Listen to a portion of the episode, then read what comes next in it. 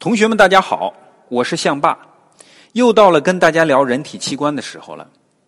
大家都知道，我们做任何一个动作都需要肌肉运动才能实现。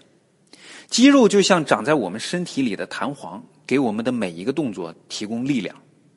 那么，我要问大家一个问题：人体最灵活的肌肉是哪一块呢？点开下面这个视频，你就知道答案了。你现在一定知道了吧？我今天要跟大家讲的人体器官啊，就是舌头。大致讲啊，人的舌头就是一整块肌肉。大家的舌头可能没有视频里这两个同学灵活，但是相比身体其他部分的肌肉啊，每个人的舌头都是自己身体里最灵活的那一块肌肉。那么问题来了，舌头为什么要这么灵活呢？这个问题听起来有点多余哈，其实。不多余，因为舌头灵活是有原因的。舌头啊，承担着两个对准确性要求非常高的任务，必须要足够的灵活才能完成这两个任务。第一个任务啊，就是吃饭。大家回忆一下自己吃饭的时候，舌头都要做哪些工作哈？首先要把咬下来或者勺子送到嘴里的食物准确的推给牙齿，然后要迅速躲开，稍微慢一点就会被牙齿咬到。牙齿嚼好食物以后啊，舌头还要把这些食物拢起来，再推给喉咙咽下去。有时候呢，一坨面包粘在牙齿上，舌头还得负责把它们顶下来。总而言之，各种复杂的动作，不灵活根本就无法胜任。第二个任务啊，比吃饭的要求还高。这个任务啊，就是说话。我们之所以能够准确的说出“知”“吃”“诗”这样发音非常相近的字，让别人听清楚，全靠我们的舌头在准确的时间在嘴里上下飞舞，做出各种精妙的动作。你想体验一下舌头不工作是什么情况吗？很简单，你吃饭或者说话的时候，强制自己舌头不要动，看看什么结果。刚才说的这两项工作啊，尽管要求高，但基本还都是体力活儿。接下来我要给大家讲的舌头的另外一项工作呢，那可是实实在在的技术活这项工作啊，就是品尝味道。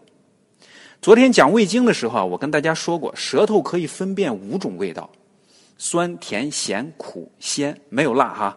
还不知道为什么没有辣的同学，赶紧点击下面链接听一下，你就知道了。哎，那么舌头既然是一大块肌肉，怎么尝味道呢？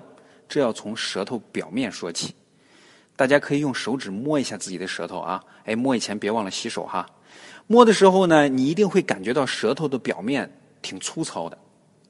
大家对着镜子仔细看一下，你就会发现舌头上密密麻麻长着很多疙里疙瘩的东西，这些东西啊叫乳突。如果把这些乳突放在显微镜下，你看到的就是下面图片这个样子。有一部分乳突啊，上面长着味蕾，哎，为什么叫味蕾呢？因为它的功能啊，就是尝味道。那怎么尝呢？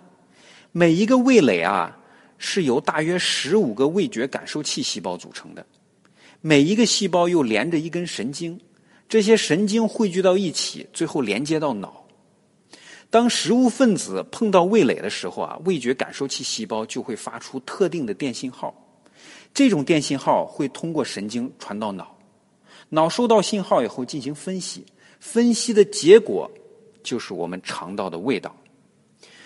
不同的味觉感受器细胞啊，会对不同的食物分子发出不同的信号。嗨，这句话有点复杂哈，大概意思就是说，有一部分味觉感受器细胞啊，专门负责尝酸味儿；有一部分味觉感受器细胞啊，专门负责尝苦味儿。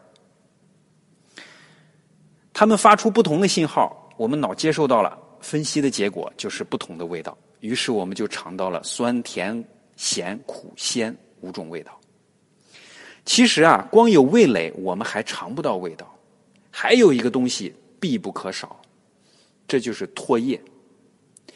食物只有接触到唾液后，或者食物本身就是湿润的时候啊，我们才能尝到味道。大家可以做一个小实验哈，把舌头伸出来，晾大概半分钟吧，然后给舌头上放一块糖，保持这个姿势别动哈，看看你能不能尝到甜味儿。关于舌头，今天先跟大家讲这么多。